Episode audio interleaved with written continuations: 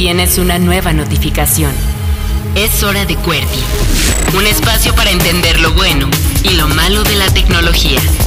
Conducido por Diego Mendiburu. Iniciando sesión. Ahora.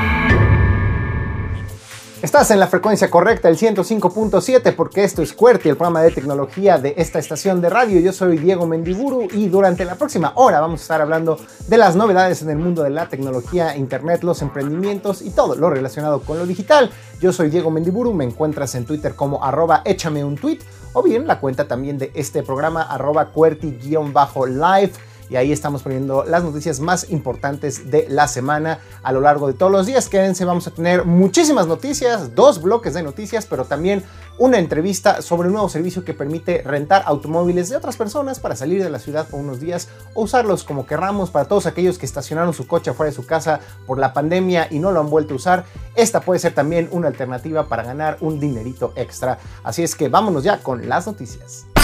Acceso directo. Las noticias del mundo digital.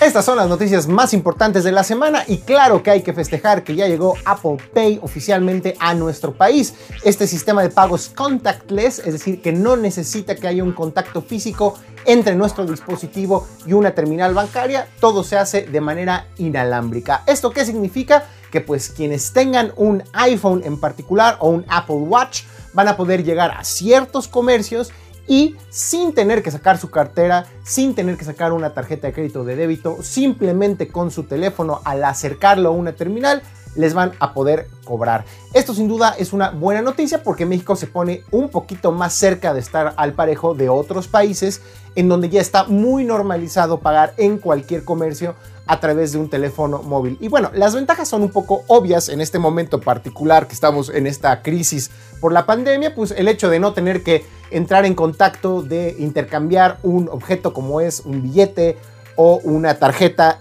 con otra persona, pues minimiza el riesgo de un contagio de cualquier enfermedad, desde luego. Pero también es buena noticia, pues porque nos simplifica la vida. No sé si les ha pasado, a mí me pasa todo el tiempo que uno tiene que estar malabareando entre que saca el billete, le dan el cambio, abres la cartera, pero en la otra mano tienes al perro o tienes el mismo teléfono porque estabas tratando de pagar el recibo de teléfono. Se vuelve un relajo. Imagínense un futuro en donde la única cosa que necesitamos para identificarnos, para comunicarnos y para pagar sea nuestro teléfono y gracias a Apple Pay estaremos más cerca de ello, por supuesto, si tenemos un dispositivo iOS, un iPhone, un Apple Watch o inclusive una computadora, porque también se puede pagar en comercios electrónicos con Apple Pay. Ahora que, hay que decirlo, también se necesita de entrada en esta primera etapa una tarjeta de crédito de los bancos participantes, específicamente Banorte, Citibanamex y American Express, lo cual no significa que no se vayan a sumar otros bancos, todo parece indicar que han iniciado con estos eh, bancos que tienen asociación con el sistema de pagos internacional Mastercard, pero muy probablemente en las próximas semanas o meses escuchemos que también bancos que eh, trabajan con Visa ya nos permitan hacer pagos con Apple Pay y asociar las tarjetas con Apple Pay. ¿Cómo funciona? Muy simple, si ustedes tienen una tarjeta de estos bancos, se van a su wallet, así se llama esta aplicación de Apple que les permite gestionar, por así decirlo, sus tarjetas de crédito o de débito o de otras cosas, inclusive boletos también, la dan de altas ahí y ya con eso se asocia con Apple Pay. Si su dispositivo tiene NFC, esta tecnología que en inglés significa Near Field Communication, ustedes pueden tener esta comunicación segura, inalámbrica, con una terminal bancaria que también tenga NFC y tan solo con acercar el teléfono o su reloj Apple Watch, ya con eso les cobran. Esa es una muy buena noticia, insistimos, avanza un poco en la digitalización de los pagos en México, avanza un poco en la muerte del efectivo, que ese es, digamos, lo que el sistema bancario y financiero quiere provocar, que dependamos menos de las monedas y los billetes y todo quede registrado y todo sea más fácil de gestionar digitalmente. Pero también hay que decirlo, para los turistas, por ejemplo, puede ser una muy buena alternativa porque, insistimos, muchos comercios poco a poco se irán sumando a este programa el propio Apple anunció que cadenas de restaurantes famosísimas como Chili's, Domino's, Italianis, obviamente también la Mac Store va a permitir que paguemos con Apple Pay, pero inclusive por ahí también atracciones turísticas. E insistimos, esto es bueno para todos porque los turistas ya no van a tener que cambiar dinero, ya ni siquiera van a tener que traer tarjetas, ya luego cuántas historias no conocemos de señoras y señores que traen 25 tarjetas ahí en, la cartera, pues obviamente se les pierde la cartera y pierden todas, pues ahora todas van a poder estar en nuestro único dispositivo, el teléfono celular, y para los turistas también va a ser mucho más fácil pagar en restaurantes y todo tipo de tiendas de autoservicio en México. Una muy buena noticia, después de 7 años de que estuvo disponible Apple Pay en los Estados Unidos, por fin aterriza a nuestro país. Acceso directo. Las noticias del mundo digital. Irónicamente, al mismo tiempo que festejamos la llegada de Apple Pay a México, estamos tristes porque Samsung Pay, que ya había llegado, que es la alternativa de pagos de, dentro de teléfonos celulares de Samsung, obviamente para quienes tengan un Galaxy o algún otro dispositivo de Samsung, anunció que se va de México, lo cual es interesante porque al parecer ya contaba con alrededor de medio millón de usuarios. Entonces no eran tan poquitos, tampoco podríamos decir fácilmente, ah, es que no tuvo éxito Samsung Pay, no sabemos, la marca no ha dado razones, sin embargo acaba de dar a conocer oficialmente Samsung que deja el país dentro de unos meses más, específicamente para junio. Los autoservicios que aceptaban Samsung Pay lo dejarán de ofrecer como una alternativa de pago. Sin duda es una mala noticia ahorita que estamos festejando la llegada de Apple, pero hay que estar atentos porque obviamente todos los que tenemos un dispositivo Android y que no tenemos un iPhone nos estaremos preguntando, bueno, a nosotros cuando nos toca. Seguramente en los próximos meses Google tendrá que hacer el anuncio de su alternativa de pagos también para dispositivos Android, pues porque ya nos dimos cuenta que si Apple está entrando, muy probablemente los comercios que ya se están tomando la molestia de tener una terminal con la tecnología NFC, seguramente verán como una gran oportunidad también que se integre la comunicación con dispositivos Android a través de Google Pay. Entonces ya veremos qué sucede, insistimos, es una alternativa, me parece muy buena también para todos los que ya estamos hartos de tener tarjetas de débito o crédito o peor aún tener que sacar dinero en el cajero simplemente con nuestro celular. A mí me ha pasado, les juro que este es un ejemplo real, que bajo, saco a pasar al perro, quiero comprarme algo y me doy cuenta que no traigo la cartera encima, pues ahora simplemente con sacar un iPhone es posible hacerlo. Y ante la ausencia de Samsung Pay, ojalá verdaderamente podamos tener Google Pay próximamente aquí en México. Según las cifras oficiales, había más de 7 millones de personas registradas en Samsung Pay, pero solo medio millón habían utilizado el servicio. Quizás por eso, ante esta diferencia, digamos, entre los porcentajes de quienes han adoptado la tecnología y la utilizaron, quizás por eso Samsung decide dejar Samsung Pay para México, pero ojalá pronto tengamos una alternativa para seguir haciendo pagos a través de nuestro teléfono móvil, así como ya hay Apple Pay ¿Para cuándo tendremos Google Play? Ojalá sea muy pronto. Acceso directo. Las noticias del mundo digital. Oigan, pues la gente de Sony tuvo varios anuncios a lo largo de los últimos días, pero creo que el más importante es la llegada de la nueva generación de su visor de realidad virtual, el PlayStation VR. ¿Por qué es importante? Pues porque ahorita hay, digamos, una especie de transición en las experiencias interactivas electrónicas que tenemos. Es decir, los videojuegos generalmente los asociamos a una consola como la PlayStation, la Xbox o el Nintendo Switch, pero allá afuera también hay visores ya de realidad virtual muy populares. Principalmente los que hace Facebook con su marca Oculus, el Oculus Quest 1 y 2 se han vuelto extremadamente populares, aunque por supuesto también tenemos Steam VR, tenemos visores de Hewlett Packard también, de HP, de otras marcas como HTC, el HTC Vive. Pero digamos que la realidad virtual ha tenido un ritmo de adopción mucho más lento que los videojuegos tradicionales. Y si bien Facebook está haciendo su luchita, en realidad muchos dirán que el primer visor de realidad virtual de consumo masivo fue más bien el PlayStation VR que salió para PlayStation 4 y que obviamente requiere que este visor se conecte a una consola PlayStation 4 para poder interactuar con los contenidos. Se anunció el PlayStation 5, ya está a la venta y todos nos preguntábamos, bueno, ¿qué implica esto? ¿Que Sony va a tirar la toalla y le va a dejar el mercado de la realidad virtual solamente a Facebook y a las otras marcas que hacen visores para computadoras? ¿O si va a lanzar un nuevo visor de realidad virtual? De hecho, en el Inter PlayStation sacó un adaptador que permite usar el anterior PlayStation VR en el PlayStation 5, pero para no hacerles encuentro más largo, ya se anunció que probablemente para el próximo año lance Sony una nueva versión de su PlayStation VR que obviamente será mucho más poderosa, seguramente será mucho más precisa al momento de detectar nuestros movimientos y que aprovechará la potencia gráfica de la PlayStation 5. Insisto, aunque ustedes no hayan tenido un PlayStation VR anteriormente, aunque nunca hayan utilizado un visor como el Oculus Quest o cualquier otro visor para computadoras, el que Sony apueste por una nueva versión de su visor de realidad virtual es una buena noticia porque efectivamente representa lo que probablemente sea el futuro de las experiencias digitales. Si ustedes nunca se han puesto un visor de realidad virtual, déjenme decirles que sí es una experiencia alucinante, aunque poco práctica.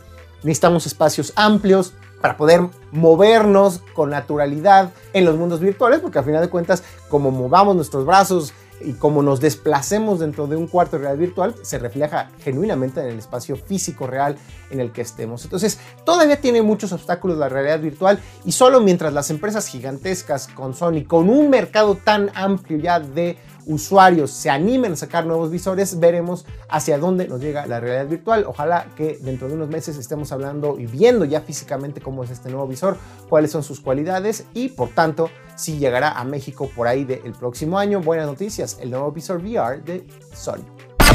Acceso directo. Las noticias del mundo digital.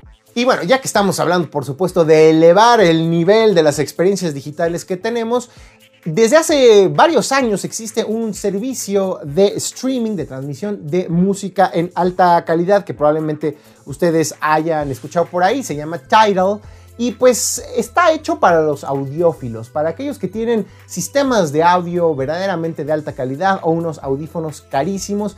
Ese servicio es para ese tipo de personas porque, pues, ¿qué creen? Cuando nosotros escuchamos música que se transmite a través de Internet, tiene una fuerte compresión, es decir, para poder pesar menos y poderse transmitir de manera más fluida hacia nuestros teléfonos con conexiones inalámbricas, pues lo que hacen los servicios de streaming como por ejemplo Spotify, YouTube Music o Apple Music es comprimir, reducirle la calidad del audio a estas canciones. Entonces los audiófilos pues, estaban un poco conflictuados porque dicen, oigan, pues esta era del streaming, de la transmisión de música a través de Internet, pues en realidad está haciendo que escuchemos música con peor calidad a la que nos daba ya el disco compacto. Bueno, pues ante este panorama no sorprende entonces que Spotify haya dicho, pues agárrense, se viene Spotify Hi-Fi, es decir, un nuevo servicio con una suscripción que seguramente será más cara, pero que nos ofrece audio sin pérdida de calidad. Para todos los audiófilos, la gente que dice es que no es lo mismo escuchar música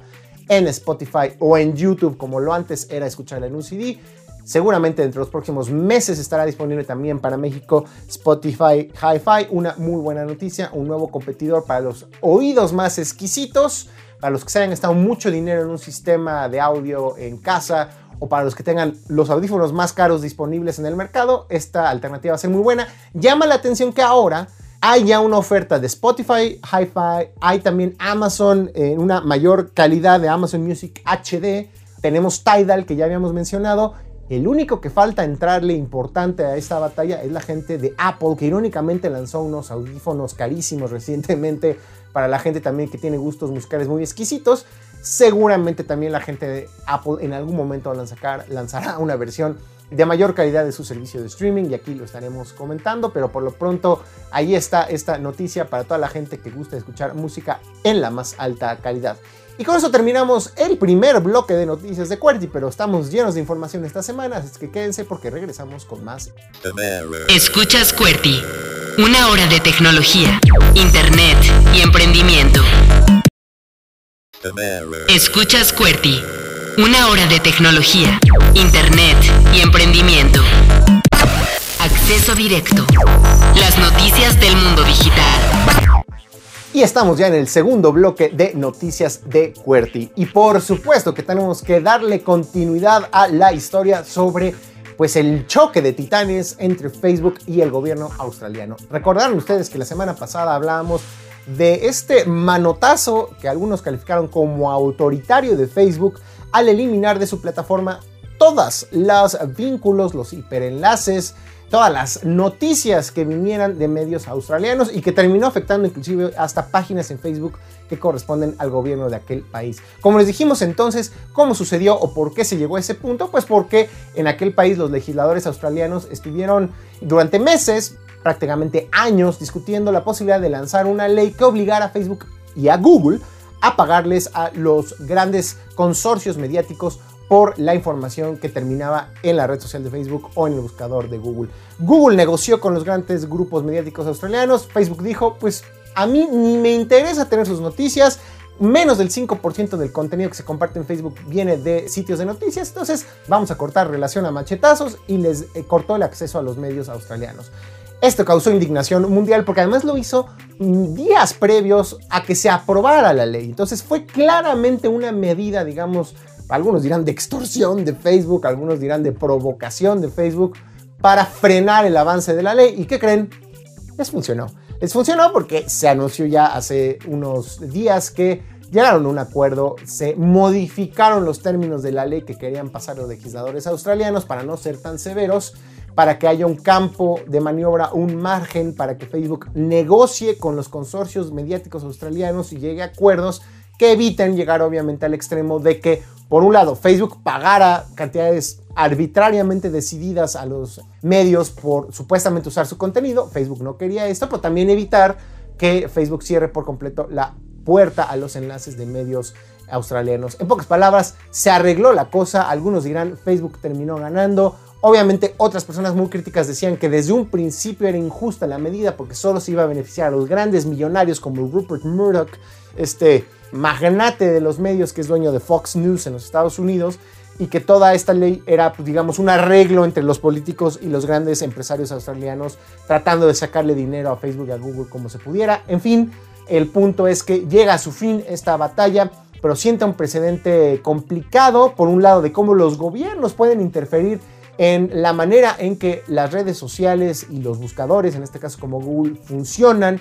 Y algunos decían inclusive cómo funciona la naturaleza misma de la Internet, porque a fin de cuentas no tiene que ser uno Facebook para que en nuestro propio blog, en nuestra propia cuenta de Twitter, de Facebook, pues pongamos enlaces de cualquier sitio web del planeta. Esa es la naturaleza misma de la Internet, es que cualquiera de nosotros puede poner en cualquier plataforma un enlace, un vínculo que redireccione a otro sitio. Entonces, esta nueva ley parecía que iba a modificar un poco esta dinámica. Facebook la frena, pero ¿a qué costo? Nos dimos cuenta que efectivamente Facebook, Mark Zuckerberg son un poder que ya rivaliza con el de un estado como el de un país tan importante, una economía tan grande como es la australiana, y en un día puede causar una disrupción tal que afecte directamente a los ciudadanos de un país tan importante. Sin duda alguna queda para los anales de la historia este encontronazo entre Facebook y la gente del gobierno australiano, pero por lo pronto ya podemos volver a encontrar sitios de noticias australianos en Facebook. Acceso directo. Las noticias del mundo digital. Y Twitter. Tenemos que hablar de mi red social favorita porque hizo una serie de anuncios verdaderamente bomba, pero el que más llama la atención es que se vienen las suscripciones a cuentas de Twitter. A ver, Pongamos las cosas en contexto, hace varios meses ya hablábamos de un plan que tenía Twitter, al parecer, de tener como una opción de pago una suscripción premium para el servicio que pudiera a lo mejor ofrecerles mejores analíticas a los usuarios o pudiera, por ejemplo, librar la plataforma de anuncios. Eso no sucedió. Sucedió una cosa distinta que hará que Twitter se parezca más pues a Patreon o sitios como OnlyFans que le permiten a las personas pagarle directamente a usuarios de estas plataformas, a gente con cuenta en estas plataformas, pagarles por contenidos exclusivos, por nuevos materiales que de otra manera no están disponibles para el resto de las personas. Suena súper arriesgado porque la naturaleza misma de Twitter es que pues nosotros podemos meter a la cuenta de un político, de por ejemplo una estrella de la televisión, del cine y pues ver en su línea de tiempo cualquier tweet, cualquier mensaje que haya publicado. Que de repente veamos un esquema en donde solo unas personas ven unas cosas porque pagaron extra y otras no, suena un poco como ir en contra de la naturaleza propia de Twitter. Pero hasta ahorita lo que ha anunciado la empresa Twitter es que esta nueva suscripción de Twitter, que por cierto ya tiene nombre y se va a llamar un super follow, ¿no? Es decir, nosotros, por ejemplo, vemos la cuenta pues qué sé yo, de una cantante, de un influencer, de un youtuber en Twitter, le damos un super follow y eso nos va a dar acceso a nuevos contenidos, específicamente, por ejemplo, newsletters, por ejemplo, estos boletines que llegan a nuestro correo electrónico con información distinta a la que aparece en su cuenta de Twitter. Nos van a dar, por supuesto, contenido exclusivo, supongo que se refieren a transmisiones en vivo, a videos, a cosas que vayan más allá de un tweet, para que tenga sentido yo creo que tendría que ser así. Inclusive nos van a dar acceso a descuentos u ofertas para todos aquellos que tengan tiendas en línea o un sistema de referidos en Amazon, pues a lo mejor una suscripción nos permite tener acceso a descuentos únicos a través de esta suscripción y por supuesto también una plaquita, ya saben, los fanáticos que quieren decir yo apoyo a esta gamer o esta actriz o a este creador de YouTube, pues vamos a poder distinguirnos de otras personas a través de esta distinción que ahora va a dar Twitter. Es una prueba, a mí me parece muy arriesgado, a mí me parece que las cosas pueden salirle mal a Twitter si esto no se maneja bien, porque insisto, podría ir en contra un poco de la naturaleza de la plataforma en donde todo estaba disponible para todos, pero pues claramente OnlyFans y muchas otras plataformas se volvieron pues un éxito en medio de la pandemia. Muchas personas están viviendo gracias a los ingresos que esas plataformas les significan. No sé, les pregunto, ¿ustedes estarían dispuestos a pagarle a alguien en Twitter por ver contenido especial? Si es así, ¿a quién? ¿Ustedes le pagarían, por ejemplo, a, a Reactor por ver a lo mejor transmisiones especiales con algunos de los locutores o por ver entrevistas en vivos con algunas bandas. Ustedes me pagarían a mí por darles consejos de tecnología personalizados, le pagarían a Chumel Torres por escuchar un chiste hecho a su medida. No sé, a mí me, me, suena arriesgada la medida, un poco desesperada porque la gente de Twitter ya quiere ver de qué otro lado saca dinero para sostener el negocio, pero innovador un poco sí lo que va a hacer Twitter. Se parece también a lo que hace Facebook, que también ya permite que ciertos creadores puedan percibir, digamos, armar como su club de fans y recibir suscripciones mensuales. Veremos si este nuevo experimento de Twitter tiene éxito o no en los próximos meses. Acceso directo. Las noticias del mundo digital. Oigan, pues noticia bomba y que sin duda alguna puede cambiar por completo la relación de muchas empresas que le llaman de la gig economy o digamos de estas plataformas de la economía colaborativa que en realidad muchos dirán no es más que explotación laboral, es decir, plataformas como Uber Eats, como por ejemplo Didi Food, como por ejemplo también la gente de Rappi, pero también por supuesto Didi Uber para automóviles que permiten que personas ofrezcan sus servicios como chofer o como repartidor, pero que no gozan de los beneficios de un empleado de una empresa tradicional que obviamente tiene vacaciones, tiene prestaciones, tiene seguro médico.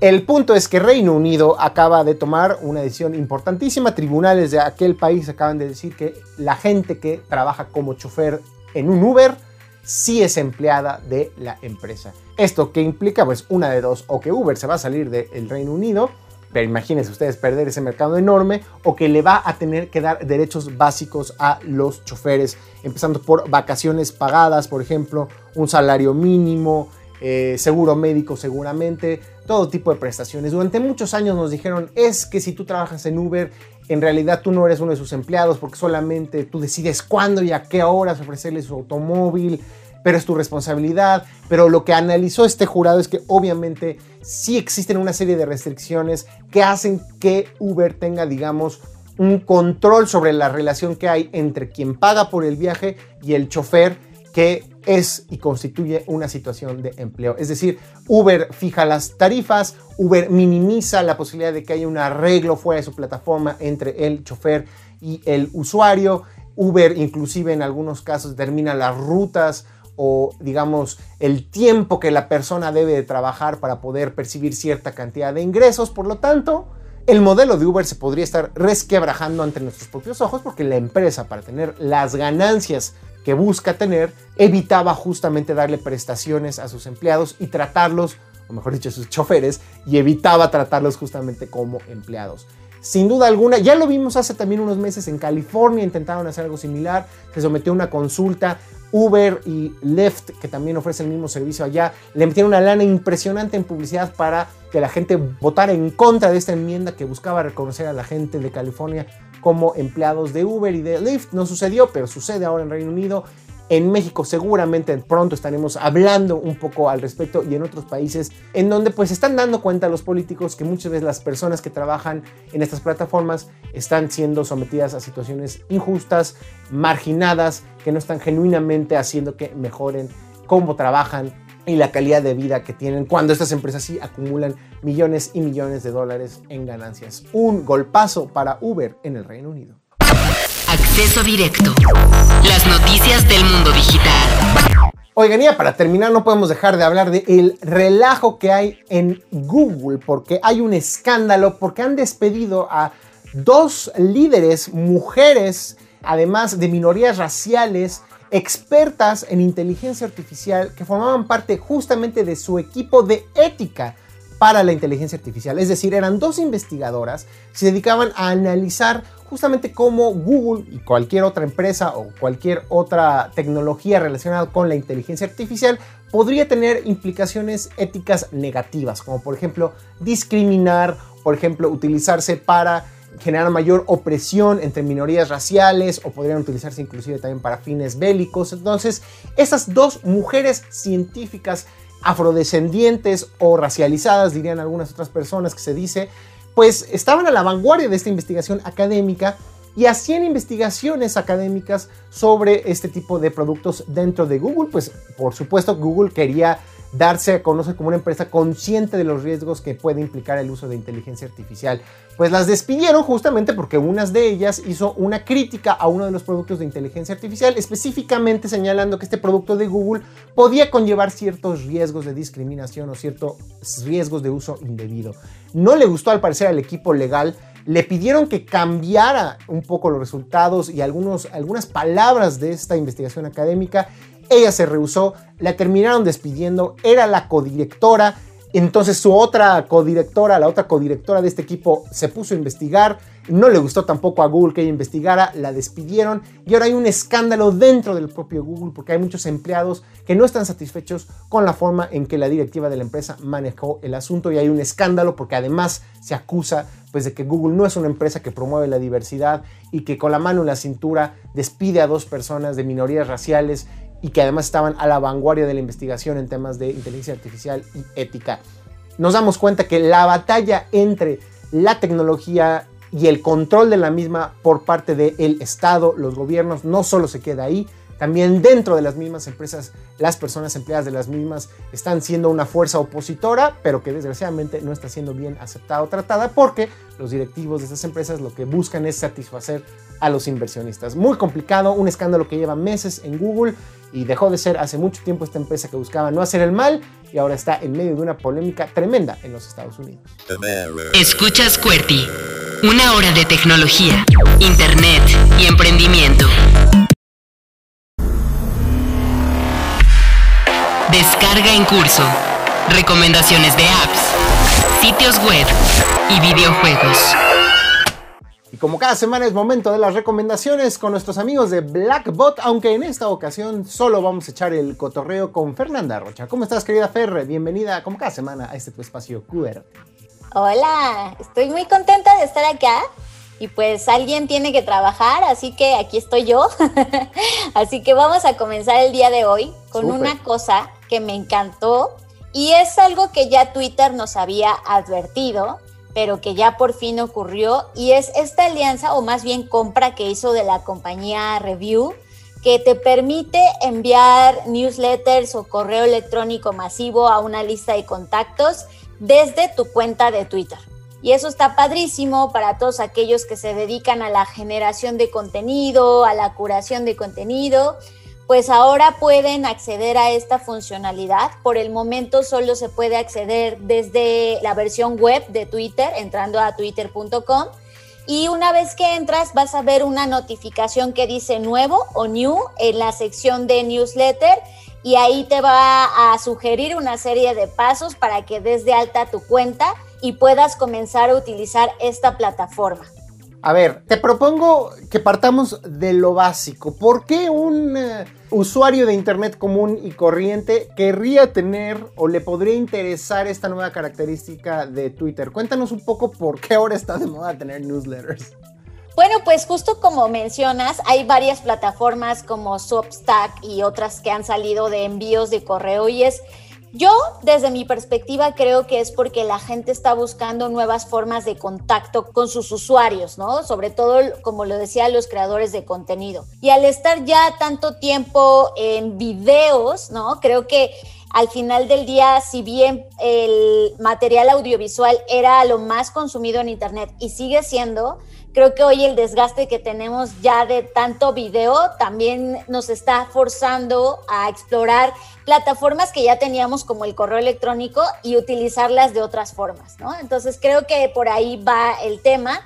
Y en segundo lugar, la pregunta que me hace sobre por qué a alguien le interesaría, pues creo que sí es una muy buena forma de, de propagar tus contenidos. Por ejemplo, si tienes un podcast, si tienes haces algo en YouTube o en alguna otra red social y quieres promoverla en Twitter y quieres eh, ganar adeptos eh, o suscriptores a través de Twitter, pues puedes, puedes enviar desde esta plataforma el newsletter y que además lo interesante es que a diferencia de otras plataformas que ya existen como MailChimp o Doppler o otras tantas que hay en el mercado, uno, esto es gratuita, al menos por ahora lo es. No tiene un límite de suscriptores. No es como, ay, si tienes una lista de contactos de 10 mil personas ya te cobramos. Aún no, todavía está gratuita. No sabemos si más adelante le van a poner ahí un precio, pero por ahora es gratuita y la verdad es que funciona muy bien porque todos los contenidos literalmente solo los arrastras de los tweets que publicas, los arrastras, los acomodas, si quieres le pones estilo, letras en negritas o le das ahí una acomodadita y ya está, los envías y tú puedes tener una liga personalizada para compartirla y decirle a la gente, oye, ¿te quieres suscribir a mi newsletter? Pues vas a este link y ahí escribe la gente su correo electrónico y se suscribe a este newsletter. Digo, que hay que decirlo con todas sus letras, porque ahorita que te estaba escuchando, cuando también decía yo, la, gente común y, corriente del Internet, ¿para qué va a necesitar esto? Estaba pensando un poco en mí, ¿no? Entonces yo digo, ¿yo para qué quiero un newsletter si ya tengo de por sí la chamba del programa de radio? Luego lo subo como podcast, luego lo estoy subiendo a YouTube y a Facebook me estaba preguntando a mí mismo, ¿a poco voy a querer a un, newsletter? Pero con lo que acabas de explicarme, me hace mucho sentido. Ya está escrito el newsletter. Si yo tengo en mi cuenta de Twitter, que es lo que QWERTY hace, durante toda la semana hacemos una curaduría de notas de tecnología de otros medios y lo tuiteamos, pues no me quita mucho tiempo arrastrar esos tweets ordenarlos, ponerle un título y convertir eso en newsletter, que pues para la gente que no lo sepa, lo que hace atractivo también un newsletter es que por supuesto que la gente te da, te regala, te presta, te da permiso de que veas su correo electrónico y eso abre la posibilidad de que, bueno, tú puedas o un creador de contenidos pueda luego, por ejemplo, decirle a marcas, oye, ¿qué te parece si te patrocino en mi newsletter, si me patrocinas, hablo de tu producto en el newsletter y pues como a la gente le llega directo a su cuenta de correo electrónico, pues es más probable que eh, terminen leyendo ese contenido o enterándose de la oferta de esta marca patrocinadora. Entonces, pues a los creadores de contenidos como tu servilleta puede serle, significarle una nueva entrada de recursos o una manera distinta a lo mejor de, de interactuar con sus audiencias, ¿no? Exacto, y de hecho tú puedes subir tu lista, si tú ya tienes una lista de contactos, ya sean 10, 100 o 1000, la puedes subir y entonces a ellos también les va a llegar, o sea, no solo es desde cero, sino si ya tienes listas de contactos o de correo electrónico pues, de, otros esfuerzos que has hecho, lo puedes subir acá. Y como bien dices, para mí lo, lo que más me maravilla de esta plataforma es justo la facilidad. O sea, ya no tienes que crear nuevo contenido, ya no tienes que programar en HTML tu mail o usar alguna plataforma o herramienta. Ya está diseñado, solo arrastras y pones estilo de tipografías, etcétera, y listo, se envía. Entonces, creo que funciona justo para la gente que ya de por sí curaba contenido. Oye, pues ya, ya, creo que ya me convenciste. Ya más bien que la gente de Twitter y Review, te, o ¿cómo se llama esta vaina? Review, Review, Review. review. Review. Bueno, no sé si está en francés, si está en francés sí, pero si es en inglés, pues es review, ¿no? review. Bueno, no sabemos cómo se pronuncia, pero el chiste es que lo acabas de vender de una manera extraordinaria, Fernando, y me acabas de convencer. Pero creo que es momento ya de la segunda recomendación. Bueno, en la segunda recomendación tiene más que ver con la situación que estamos viviendo y es que un chico que tiene una compañía de inteligencia artificial se dio a la tarea de a través de un código abierto y de todas las bases de datos que hay disponibles sobre el estatus actual del tema de la vacunación en el mundo, pues tomó toda esa fuentes de información y la puso en un código para mostrarnos un mapa de cómo va la vacunación y sobre todo algo muy importante, ¿Cuánto falta para que los países lleguen al 70% de su población vacunada? Lo cual representaría como el inicio del fin, ¿no? El decir, ok, ya lo logramos, tenemos el 70% de la población vacunada, este, estamos listos para superar este, este, este virus, ¿no? Entonces, eh, él puso todo esto, como lo decía, en a disposición de todos en una página libre que se llama timetoheart.com que Time to Hurt es como el tiempo del rebaño, que ya saben que esta idea del rebaño pues se refiere a, los humanos, ¿no? A que la gran mayoría estemos a salvo. La inmunidad de rebaño, que alcancemos el 70% de que nos permitirá tener la inmunidad de rebaño, es decir, que se hayan creado, haya suficiente gente con las defensas y con los anticuerpos necesarios para frenar el avance de la enfermedad. Exacto. Entonces, es muy interesante porque por supuesto esto se va actualizando en tiempo real y notas cómo es la diferencia pues de la vacunación alrededor del mundo. En países como Israel, que sabemos por lo que podemos ver en las noticias y por lo que se ha comentado que es uno de los países que literal rompió el récord de la vacunación, pues ellos en este momento, si tú por ejemplo le pones Israel en el mapita, ellos están a días de lograr esta meta del 70%, a 37 días, es decir, un, un, poco más de un mes, ¿no? Pero, pues, tristemente el caso en México no es igual. En México ahora, si tú te metes, pues faltan 1.452 días. Entonces, sí te da una perspectiva de qué es lo que está pasando en el mundo con la vacuna, por supuesto que, como decía, se actualiza. Si de repente un día tenemos muchas dosis y mucha gente vacunada, pues esto se va actualizando respecto a eso. Lo que es interesante es que cómo a través de los códigos abiertos se pueden lograr este tipo de cosas y que al final creo que está mucho más claro que verlo en las noticias o luego con tantos datos que se están compartiendo nos confundimos y estamos como ya bombardeados de mucha información y de repente alguien dice, oye, esto necesita orden, aquí les va este código, aquí le va la información y en un mapa claramente está mostrando pues cuál es la situación actual del tema de la vacunación. ¿Cuál es la página? Porque ahí en una googleada no lo encontré, pero si nos dices ahorita la dirección exacta, pues le echamos. Time to Heart, Heart rebaño, hrd.com. A ver, la estoy poniendo ahorita por si las flies. Ándale, ya entró. Ahora sí, espérame, déjame. No, no ya me está redirigiendo. Bueno, no importa, ahorita yo le busco y le echo uno clayo, pero por lo pronto sí suena como una buena alternativa para darnos una idea de pues cómo va el planeta entero en temas de la vacunación. Pero pues ahora sí, querida Fer, ¿cuál es la última recomendación del día? La última recomendación tiene que ver con usuarios de la plataforma Android, porque ya casi siempre estamos hablando de iOS y esta vez le toca a los usuarios de Android, aunque Cabe mencionar que pronto también va a estar disponible para iOS. Pero mientras tanto, esta es una funcionalidad que me parece interesante, sobre todo porque en los últimos reportes que Netflix ha dado, hay muchas personas que no ven Netflix en su casa, sino que lo ven en trayectos de, mm. no sé, quizás al trabajo o en otros momentos que no necesariamente es el hogar, ¿no? Entonces, para estas personas, hace unos años Netflix publicó o bueno, anunció, eh, de hecho hace tres años, que habilitaría una funcionalidad que se llamó o se llama descargas inteligentes, ah. que era que tú pudieras descargar episodios para verlos cuando no tuvieras conexión y pues no hubiese problema, ¿no? Pues ahora esta funcionalidad evolucionó y hace tres días Netflix anunció que ahora en lugar de llamarse descargas inteligentes, esta sección se llama descargas para ti y funciona solamente cuando tú accedes a Netflix desde dispositivos como una tablet o un celular, ¿no? Y entonces lo que hace es que tú puedes habilitar cuánto espacio de tu memoria quieres darle a esta nueva funcionalidad, que pueden ser, no sé, 50 megas o un giga, lo que sea, y entonces, automáticamente, de acuerdo a tus gustos y preferencias del contenido que ya viste, te va a descargar contenido.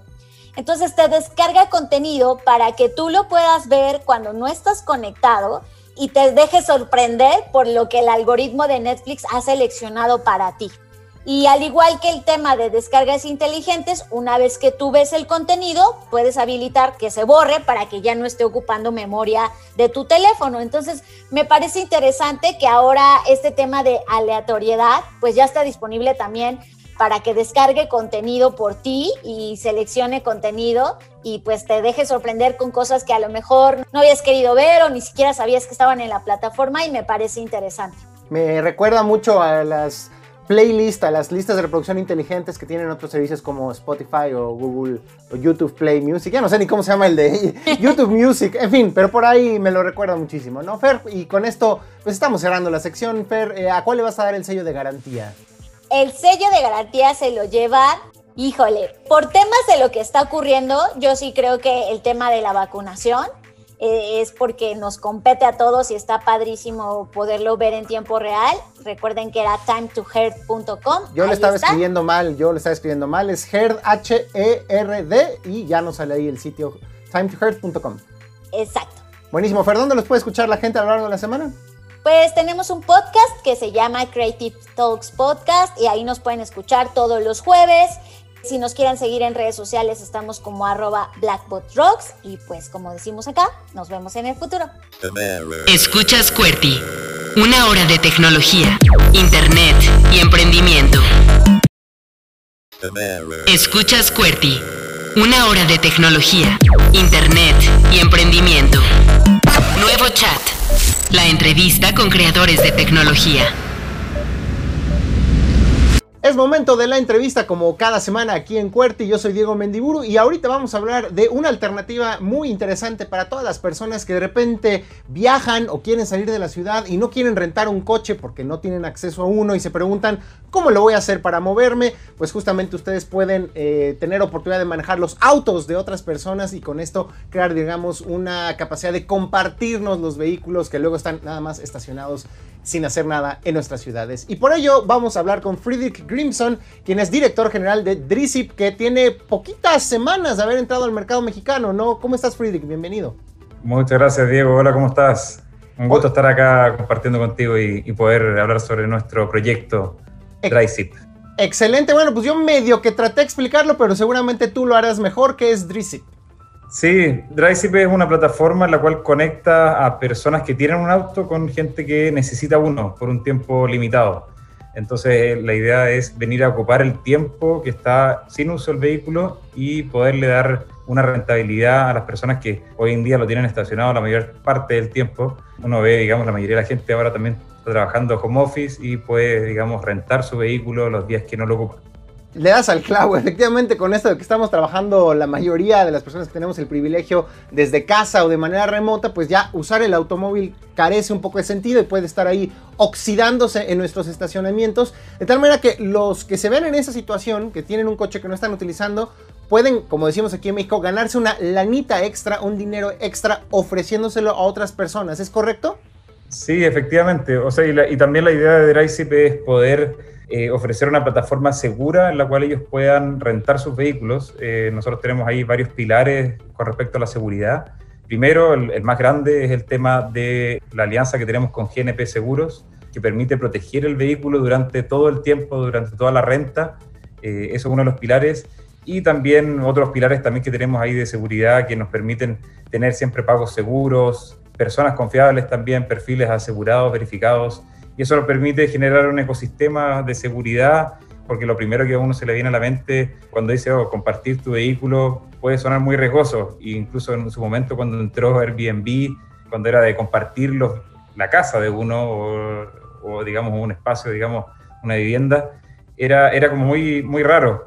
Pero ahora después cuando uno vio toda la infraestructura que entregó Airbnb y, es lo mismo que nosotros estamos entregando, digamos, eh, un ecosistema de seguridad en lo cual la gente se pueda sentir segura de prestar su vehículo y generar ingresos extra que a, nadie le viene mal.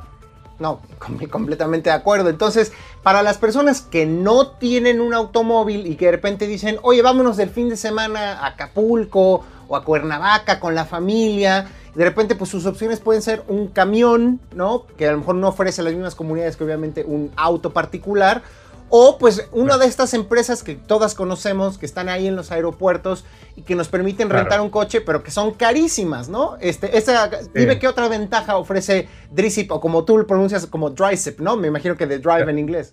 Claro, más anglo. Sí, tenemos varias, varias ventajas. Primero, eh, la gente también que publica sus vehículos tiene menos costos fijos, eh, no como un rentacar eh, que tiene oficinas y, todo el, personal. Entonces, por eso la, gente tiende a publicar sus vehículos a un precio menor y eso permite también ahorrar a las personas que quieren tener el vehículo por algunos días. Otro de los beneficios también súper grandes es que uno puede buscar en la página y tratar de buscar alguno cerca de, de su casa y no tener que moverse kilómetros a una sucursal o al aeropuerto o a alguna sucursal de rentacar, sino que es mucho más, más fácil, digamos, y, tener la, instancia de, arrendar algo mucho más rápido. Y lo otro también, eh, usualmente en, las industrias rentacar, uno cuando va a buscar un vehículo, es todo un proceso, es muy largo, siempre mucho papeleo, mucha firma, y ahí usualmente, incluso lo que, lo que dicen los estudios es que uno pasa 45 minutos en, la, en el lugar físico de la sucursal buscando el vehículo. Ese es como el promedio. Nosotros hemos disminuido eso a menos de 15 minutos para lo máximo, porque usualmente dura 5 minutos. Es muy rápido, un, par de fotos de distintos ángulos del vehículo, de la documentación, y ya puede tomar las llaves y empezar su viaje. Así que esos son los, los principales beneficios de ICIP. A ver, cuéntanos entonces otra vez, si yo estoy con ganas de irme este fin de semana que viene de viaje a algún lugar de la República Mexicana, ¿qué es lo que tengo que hacer? ¿Bajo una aplicación y luego qué sucede? Sí, o sea, pueden descargar la aplicación por un lado o también pueden entrar directamente en drivesys.com. Es muy fácil y en tres simples pasos ya pueden reservar un vehículo y ya ir a, la ubicación a donde ellos quisieron arrendar el vehículo. Eh, rentar el vehículo. Así que es bastante simple, eh, no toma más de, un par de minutos. Eso por parte de los conductores y después la, otra parte es la parte de los propietarios, las personas que quieren publicar sus vehículos, que es súper importante. Eh, estas personas pueden publicar sus vehículos también en, en muy simples pasos, tienen que subir un par de documentación a la plataforma, no toma más de un par de minutos. Lo más difícil es el BIN, que es un número bien largo, digamos, del chasis del vehículo, el, ah. número de serie también, como le dicen en México. Sí. el que está eh, generalmente en, lo que llamamos como parabrisas, ¿no? En, adentro del coche, abajo del vidrio de principal, digamos, de la ventana principal. del parabrisa o algunas veces al lado de la puerta, sí. Y eso es lo, eso es lo más difícil. Eh, también ahí nosotros revisamos, nos damos el tiempo, digamos, de unas 24 horas de poder revisar la documentación, de que el vehículo esté completamente en línea eh, legal y eso nos permite también revisar y, dar de alta el vehículo y ya empezar a poder rentarlo. Entonces ahí también hacemos la invitación a cualquier persona que tenga un vehículo eh, y que lo quiera rentar de una manera segura, invitarlo a, revisar nuestra plataforma. La página web pueden ir directamente en drive.com eh, o bajar la aplicación también si les es más cómodo. Entonces, digamos, para la gente que está buscando el automóvil, ¿Cómo vemos los resultados? ¿Podemos escoger el que está más cercano a nuestra ubicación o a lo mejor podemos escoger por tamaño? Por ejemplo, queremos una camioneta porque va toda la familia o queremos un auto pequeño porque nada más voy a una junta. Por el lujo del vehículo, a lo mejor gente que quiere sorprender a su pareja y quiere conseguir un camionetón loco para dejarle la boca abierta. ¿Cómo, o a lo, a lo mejor alguien quiere un eléctrico. ¿Puede haber esa manera de buscar distintos tipos de vehículos? Sí, o sea, uno puede ir seleccionando los distintos filtros de búsqueda y ahí uno puede ir filtrando y tratando de buscar la mejor alternativa. Eh, hay gente que prefiere buscar algo más económico algunas veces eh, y prefiere moverse a algunos un poquito más lejos y no, no, no, el primero que esté más cerca de su ubicación eh, o directamente algo más de lujo. Hay distintas situaciones porque hay veces que alguien quiere viajar en familia por, con, más, con, más, gente y ahí uno privilegia el espacio. Pero, pero claro, uno puede también ahí tratar de buscar alguno que sea un poquito más de lujo ahí para sorprender ahí, hay algún pinche ahí, sí, ahí para dárselas de lujo, sí. Pero, pero sí, hay distintas situaciones. Eléctrico también, ahora también nos queremos meter bien fuerte en eso, tratar de aumentar nuestra flota en, en los eléctricos. Sí. Y bueno, ya lo mencionabas eh, en alguna de tus respuestas anteriores, pero sí es muy importante la parte de la confianza. Cuéntanos un poco, si yo estoy poniendo mi coche en la plataforma, pues qué garantías tengo de que pues si sucede un imprevisto, pues se me va a reparar o a resarcir el daño de alguna manera y viceversa. La gente que también está eh, rentando un coche de otra persona, pues cómo garantizarle que esté limpio, en buenas condiciones, que no se le va a detener a la mitad de la carretera. Cuéntanos esos aspectos. Claro. Sí, por parte de, los propietarios, o sea, los, dueños de los vehículos que publican sus vehículos. Lo importante ahí también es el respaldo que tenemos nosotros con y la alianza que hicimos con GNP Seguros, que es una, una empresa bastante prestigiosa en, en, México y, que nos permitió generar un producto en el cual siempre ellos van a estar protegidos en el caso de algún incidente. Eh, eso es lo importante, eh, siempre que ellos estén al foco del cuidado, digamos, del vehículo, en el caso de que exista cualquier problema, digamos, durante la ruta, un daño, robo, cualquier, digamos, situación, ellos siempre van a estar protegidos y con el respaldo tanto de, de nosotros como de GNP. Y por el otro lado, de, parte de los, de los, conductores, las personas que, rentan un vehículo, eh, nosotros ahí nos vamos viendo siempre eh, por el prestigio también de, los vehículos, eh, tienen todos tienen sus evaluaciones y nosotros siempre somos bien insidiosos en eso. Si alguien tiene un mal comentario, siempre vamos ahí limpiando un poco también y, y, sacando los vehículos que no corresponden, digamos. Pero también siempre uno tiene como conductor la potestad, digamos, de si es que no le parece, digamos, el vehículo, también nos puede contactar y buscar el reemplazo. Y en el caso, en el peor de los casos, que exista, digamos, un daño en la mitad de la ruta, que siempre también tenemos el respaldo de un, vehículo sustituto y también el tema del auxilio vial 24/7. Maravilloso. Y por último, eh, ¿en dónde está disponible DriveZip o DriZip? La gente que esté interesada en rentar un automóvil en qué ciudades puede hacerlo y no solo eso, sino qué tan lejos podemos llevar un automóvil. Por ejemplo, si rentamos en la Ciudad de México, me lo puedo llevar hasta Chihuahua, Sonora, casi ahí en la frontera con Estados Unidos, o hay límites en ese sentido. No, sí, o sea, se, lo, pueden, llevar, digamos, eh, siempre también ahí eh, con los límites del, de, kilometraje, pero, pero sí, eh, lo pueden manejar, digamos, por todo lo que lo, por el tiempo que lo renten. Y claro, la, mayoría de los vehículos se están concentrando en las zonas donde hay más densidad de, población, claramente. Eh, podemos decir, claro, Ciudad de México, eh, tenemos algunas en Cancún y, Guadalajara. Sí, tenemos en varias ciudades, digamos, ahí dispersos también, en varias ciudades, Puebla, ¿no? Tenemos en varios, en varios lugares, Veracruz también. Eh, así que Manzanillo, tenemos por todas las ciudades en verdad. Pero claro, ahí lo importante es que revisen, digamos, con su dirección y ver si es que hay algunos cercanos y, siempre se van sumando día a día. Eh, hemos tenido un buen éxito este último tiempo eh, en, México de vehículos que se, han estado sumando. Cada día que pasa se suma más, se suma más. Así que esperamos ya dentro de un par de meses más tener ya más de 3.000 vehículos publicados en, en, en México. Así que vamos bien con esa, con esa meta.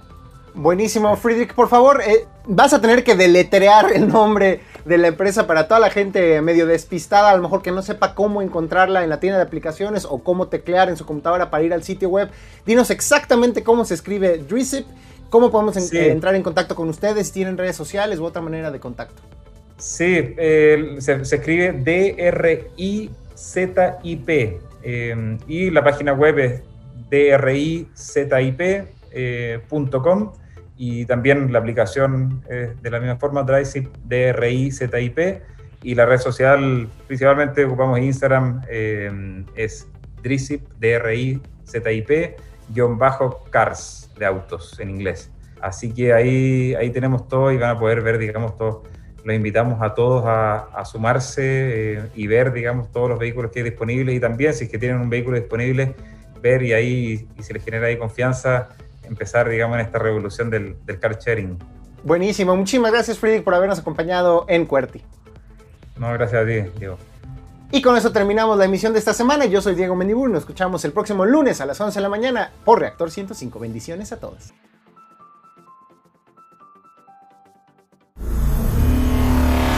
Modo avión activado. Cuerti se desconecta hasta la próxima semana. A la misma hora, por reactor. Nuevos tiempos. Tiempos del orden del caos.